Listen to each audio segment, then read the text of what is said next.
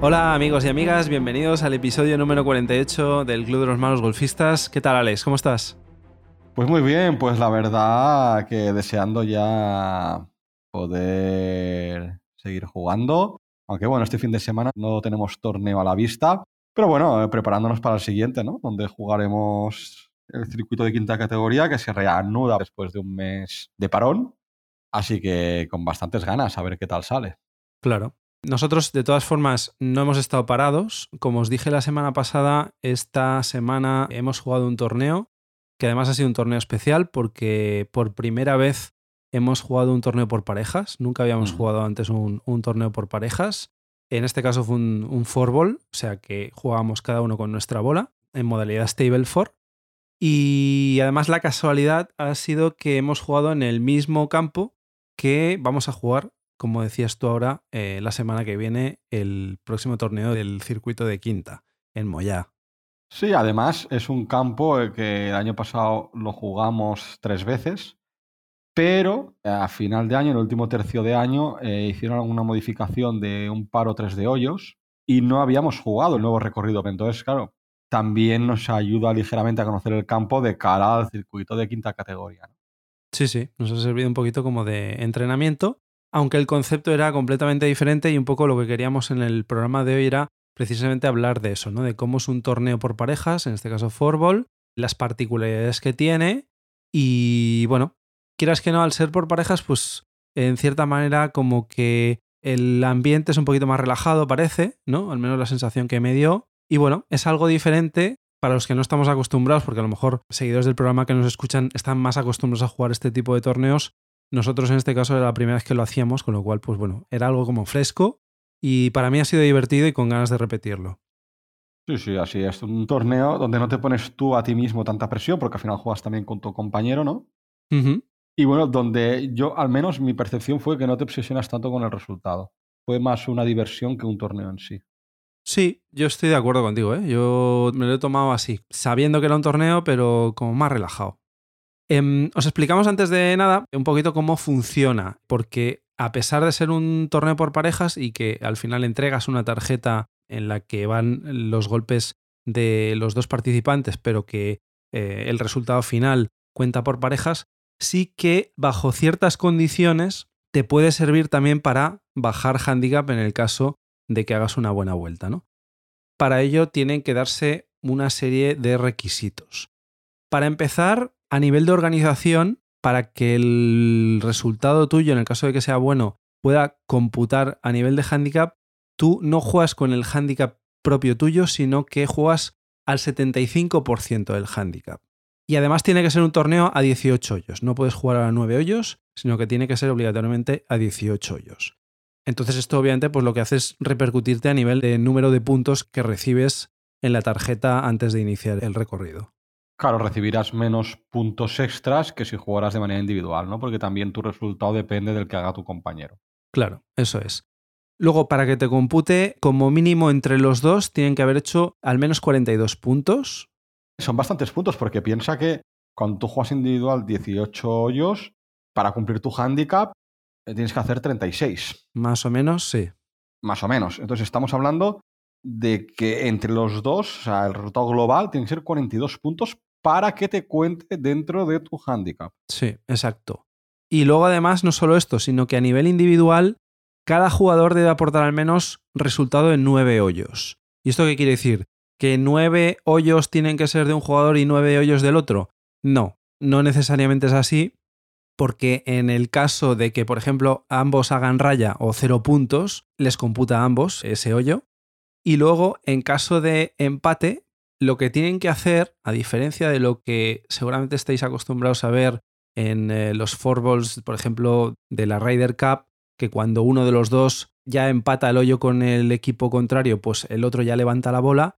En este caso no, para que ese hoyo compute a ambos jugadores, ambos deben apuntar su resultado, con lo cual ambos tienen que invocar la bola. Es decir, si, si yo, por ejemplo, eh, suponiendo que Alex y yo tuviéramos los mismos puntos en ese hoyo eh, yo he invocado y he hecho par, el otro equipo también ha hecho par. Para que le compute a Alex ese hoyo también, debería hacer el pat y invocar, y en este caso, pues hacer el mismo resultado, ¿no?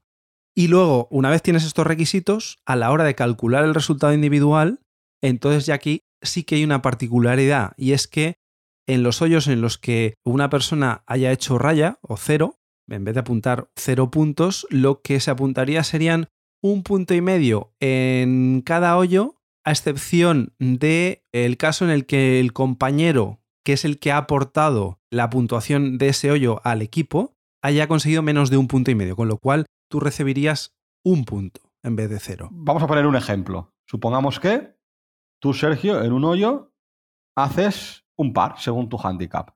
Sí. Y yo hago raya. Nosotros, bueno, hemos hecho toda la tarjeta. A nivel pareja, a nivel torneo, llegamos a los 42 puntos, Stableford. Y luego a nivel individual, tanto tú como yo hemos aportado nueve hoyos. Es decir, que en nueve hoyos hemos sido igual o mejor que el otro. ¿Vale?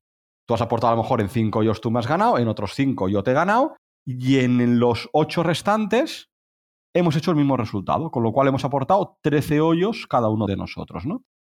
Entonces, claro, a nivel torneo tenemos más de 42 puntos, pero luego a nivel individual, para nuestro handicap de manera individual, supongamos que en un hoyo tú has hecho par y yo he hecho raya. Tú has ganado ese hoyo respecto a mí, ¿no? Entonces tú has aportado ese hoyo. Como tú tienes dos puntos porque has hecho un par según tu handicap, para ti a nivel de individual te aporta dos puntos, pero a mí, en este caso, a nivel individual, me aportará un punto y medio en vez de cero. Eso es. Y si en un hoyo yo hubiera hecho bogey según mi handicap y tú hubieras hecho raya, yo tengo un punto en ese hoyo, pero tú también vas a tener un punto. Con lo cual, de esta forma, compensas el hecho de que estés jugando con el 75% de tu handicap. Tú tienes menos puntos extras, pero vas a conseguir más puntos a nivel individual porque en hoyos donde tú nos puntúas, gracias a que tu compañero ha puntuado, vas a recibir puntos. Eso es, tal cual. Luego, otra cosa importante que hay que tener en cuenta es, obviamente, que hay que formar una pareja, ¿no? Entonces, lo que queríamos ver es un poquito cuál es la mejor forma de buscar a alguien que sea tu pareja perfecta en este caso. ¿no? ¿Qué características tiene que haber entre los dos compañeros para que eso funcione? Porque al final estás luchando por un objetivo común y luchando durante cuatro horas y media, cinco horas, lo que duren esos 18 hoyos, ¿no? Para mí hay ciertas cosas que deben estar sí o sí, porque si no, eso no, no acaba de funcionar. Lo principal, llevarte bien con tu compañero, tener confianza y si además podéis conseguir un buen clima y en cierta forma llegar a pasarlo bien, que yo creo que es lo más importante, pues ese es el paso, eh, la característica mm, básica para que esto llegue a funcionar. Totalmente de acuerdo. ¿eh? Yo no sé si podría jugar un torneo de este tipo pasando tantas horas con alguien que no conozca, por ejemplo. Para mí sería complicado, ¿no? Luego también, además, incluso ya no solo conocer a esa persona, tener confianza y llevarse bien, sino además tener niveles de juego similares. Porque supongamos que va un handicap 5 y un handicap 30. Que sí que es cierto que al de handicap 30 le dan más puntos, ¿no? Pero a medida que pasa el juego, el de handicap 30 puede ver que su nivel respecto a su compañero es mucho peor. Eso también a nivel mental le puede influir, aunque tenga más puntos, le va a repercutir en su tarjeta y por tanto le va a repercutir en el resultado de su compañero, ¿no? Y además, bueno, el que tiene peor handicap pues puede estar incluso pidiendo perdón, eh, sentirse mal porque está retrasando al resto de compañeros, al resto de la partida. Entonces, bueno, es complicado gestionar eso durante la vuelta, ¿no? Con lo cual, no sé, yo pienso que si ambos jugadores tienen un nivel similar, mucho mejor de cara a la partida. Claro, yo creo que disfrutas más porque al final es que si no te sientes como que te están arrastrando, a pesar de que cada uno en la pareja juega con su bola, pues el hecho de eso, de, de no sentirse un lastre, es importante para el que tiene menos nivel. Y por contra, el que tiene más nivel, el hecho de tener que estar dedicando demasiado esfuerzo a tranquilizar al compañero, seguramente también repercuta en su nivel de concentración y, en su juego en definitiva. Con lo cual es lo que decía Alex, ¿no? Como mejor se pasa seguramente es cuando los dos jugadores tengan niveles similares. Luego también a nivel de juego hay jugadores que son muy sólidos, que no hacen grandes maravillas, pero tienden a no fallar calles, a no hacer grandes desastres. Y luego hay jugadores que son, pues eso, como montañas rusas, ¿no? Que son capaces de hacer 5 o 6 verdis en una vuelta, pero luego también te lían algunas buenas, ¿no? Aquí hay que ver un poco, y esto la experiencia te lo va a dictar, si funciona mejor una pareja en la que los dos sean sólidos y más o menos los dos vayan a ir aportando al juego y al resultado más o menos mm, de forma regular los dos, o por contra, que en la pareja uno de ellos sí que sea el jugador sólido, que no falle calles, pero que tampoco hagan desmaravillas, y que luego el otro, vamos a llamarle el genio, cada ciertos hoyos se ilumine y sea capaz de hacer 5 o 6 verdis y pues aportar muchos puntos en ciertos hoyos concretos, ¿no? Esto hay que verlo. ¿Qué es mejor, no? Bueno, al final es buscar esa complicidad, ¿no? o ese complemento. Claro, eso es. Luego, durante la partida, pues como hemos dicho, pues claro, pasas mucho tiempo juntos, hay momentos álgidos de cada jugador, momentos en los que a lo mejor estás un poquito peor. Pues bueno, también es importante saber darse mutuamente directrices, mensajes positivos de ánimo, sin llegar a cargar al compañero, dejarle hacer, pero que cada uno conozca al compañero para que mentalmente le pueda ayudar en el momento que lo necesite, ¿no? Totalmente. Y no solo a nivel mental, ¿eh? sino a nivel juego. Claro. Sí, sí. Por ejemplo, pues, salida de ti, ¿no? Que hablamos mucho el otro día, pues sobre todo salidas de ti, hacia dónde tirar y sobre todo en el juego corto, en el green. Claro. A mí, por ejemplo, pues me ayudaste mucho a leer ciertas caídas. Ya para los que no hayan jugado, tiene varios greens que, es, que son bastante complicados porque tienen bastante caída. Hay un green, el green del 1, por ejemplo, que tiene varios pianos. Hay greens así tipo flan. Con lo cual, pues bueno, es importante ayudar a leer las caídas del compañero, ¿no? Si te, si te lo requiere. Sí, sí. Luego vamos a hablar un poquito a nivel de estrategia, porque lo bueno o la gracia de esta modalidad de juego es que cada pareja puede escoger el orden de salida y no tiene por qué ser siempre el mismo ni el que haya ganado el hoyo en el siguiente hoyo tenga que ser el primero obligatoriamente, sino que la pareja puede escoger quién vaya a salir en el próximo tino. Y en este sentido, pues depende muchas veces de cómo vaya la confianza a medida que va avanzando el partido, depende también del hoyo y de las características de cada jugador pues bueno, ahí puedes jugar un poquito y hablar con el compañero y decir, pues bueno, pues salgo yo, sales tú. ¿Quién está mentalmente más fresco? ¿Quién está mentalmente más confiado? ¿no? O a lo mejor, pues eso, tienes un par 5 que viene por delante, un par 5 muy largo, pues a lo mejor el que, el que vaya a asegurar la calle, pues a lo mejor es mejor que juegue primero para quitarle presión al compañero, ¿no? Este tipo de cosas, pues hacen que sea interesante también esta modalidad, ¿no? Sí, sí, de hecho nosotros al principio recuerdo que empezaba yo desde el tee de salida, por ejemplo. Pero luego sí que es cierto que al final de la vuelta, recuerdo que lo cambiamos, empezaste tú a jugar antes. Entonces, bueno, al final en el tee de salida sí que puedes ordenarte como quieras con tu compañero, igual que en el pad. A lo mejor te interesa que el que está más cerca patee. O supongamos que Sergio ha dejado un pad de 5 metros para Verdi y yo ya voy a hacer raya. Pero tengo mi bola a dos metros, no voy a puntuar en ese hoyo, pero más o menos puedo ir en línea. Entonces a lo mejor puede ayudar que yo patee primero, que estoy más cerca, y ayudar a Sergio a leer la caída o ver por dónde va la caída hablándolo con él, ¿no? Entonces esto puede ayudar para que no tiene por qué patear siempre el que está más lejos. Entre compañeros pues, se puede elegir el, orden que se quiera, ¿no? Se quita presión al compañero en caso de que busques el mismo resultado, pues a lo mejor el que está a un metro que patee primero y si lo mete, pues el que está a lo mejor a cuatro metros eh, ya no tiene esa presión de necesitar meter ese pad para hacer un paro, salvar ese hoyo con un punto, ¿no? Entonces, bueno, pues son decisiones que al final entre las parejas hay que hablarlas previamente y durante la vuelta también. Sí, sí. Son pequeñas estrategias que te pueden servir para ayudar al compañero y eso siempre repercute en la tarjeta común, con lo cual pues repercute en tu, en tu resultado, ¿no? A nivel de experiencia, ¿cómo lo has vivido tú? ¿Te ha gustado? Pues para mí ha sido bastante divertido, la verdad. No sé, es una experiencia diferente donde me da la sensación de que yo, por ejemplo, había hoyos en los que creo recordar que hice cinco rayas, ¿puede ser? Cuatro o cinco rayas. Pues en algunas de esas rayas, donde a lo mejor si hubiera jugado de manera individual estaría frustrado y mentalmente me hubiera venido abajo, realmente pensaba, bueno, tú Sergio tienes opciones, pues voy a intentar ayudarte a leer caídas o el chip donde intentar votar no sé, entonces no me sentaba tan mal hacer rayas, por decirlo así, ¿no? Con lo cual me dio la sensación de que jugaba más relajado, sin tanta presión. Pero por el hecho que tú ayudabas a mi resultado. No sé si me explico. Sí, sí, no dependía solo de mí. Y viceversa, a lo mejor yo tenía una buena oportunidad de par o de Verdi y tú no tenías opciones, pues tú me decías, oye, pues yo tiraría por aquí o lo analizábamos bien, ¿no? Para ver por dónde caían los greens en este caso, ¿no? Sí que es cierto que pues en algún momento de la vuelta yo creo que tuvimos dos momentos de pájaras, de estar los dos jugando un poco mal o venirnos abajo mentalmente, pero yo al menos acabé bien la vuelta, con lo cual no es eso que te vienes abajo y dices, me quiero ir a casa, ¿no? No, yo seguía jugando y digo, bueno, pues hoyo a hoyo, ¿no? Sí que es cierto a lo mejor hubo varios hoyos donde no dimos la talla, pero bueno, la verdad es que fue divertido, ¿eh? Con ganas de repetir este tipo de formato, la verdad.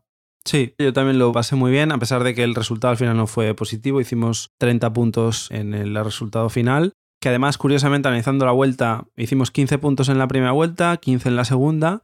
Como decías tú, tuvimos como dos grandes pájaras porque empezamos muy bien. Empezamos con un Verdi real, que para nosotros era un Eagle, y luego par par según handicap. O sea, empezamos con 8 puntos en los primeros tres hoyos, que yo creo que debíamos ser líderes del torneo en ese momento. Luego sí que hicimos tres hoyos muy malos, en los que hicimos un punto solo en, esos tres hoyos, conjuntamente. Ahí tuvimos la primera pájara. Ahí tuvimos la primera pájara. Luego nos recuperamos muy bien con cuatro hoyos en los que también hicimos 10 puntos en cuatro hoyos. Y luego vino el gran desastre. Yo creo que ahí se nos empezó a hacer la vuelta un poquito larga, empezó a hacer mucho calor. Yo noté el calor. Yo creo que una de las cosas que me pasa es que físicamente yo lo noto. ¿eh? Torneos de 18 hoyos no estoy acostumbrado y sobre el hoyo 10, 11 hasta el 15 me viene pájaras, pero lo tengo calculado, ¿eh? Sí, a mí me pasa lo mismo. Más coincidió que eran hoyos en subida. Moya es un campo que es, de bastantes subidas y bajadas. Y ahí es donde yo creo que se nos fue el torneo. Porque luego, lo que decías tú, ¿eh? acabamos bastante bien con 7 puntos al final. Fue una pena, pero bueno, nos sirve también como experiencia para próximos torneos. Luego hicimos cosas muy bien, ¿eh? por ejemplo, nos ayudamos mucho, como decíamos, ayudar eh, a leer las caídas en el green, recomendaciones de dónde apuntar en aproximaciones, en golpes ciegos que había. Luego, por ejemplo, recordatorios de, oye, eh, acuérdate de beber agua, de comer algo. este tipo de cosas que, claro, en el momento en el que juegas individual, pues cada uno va a la suya y, y no tienes a nadie que te lo recuerde, ¿no? Entonces, pues estas cosas yo creo que las hicimos bien como equipo y bueno, como conclusión positiva, hay que mantenerlo para próximos torneos, ¿no? Y luego, obviamente, pues hay conclusiones negativas. Hicimos 3 ceros y 6 1 son 9 hoyos en los que puntuamos demasiado bajo para ser pareja, ¿no? Porque las oportunidades que tienes al jugar dos de sumar más hacen que tener cuatro puntos en cinco hoyos, pues eso, es muy poquito bagaje, ¿no? Para lo que deberíamos haber hecho. Mentalmente esas desconexiones no hay que permitirlas. ¿no? tú puedes tener un año malo o dos hoyos malos, pero hay que respirar y decir, no, no, eh, vamos a enderezar esto, no, no podemos desconectar tanto. ¿no? Eso, bueno, es quizá una conclusión negativa.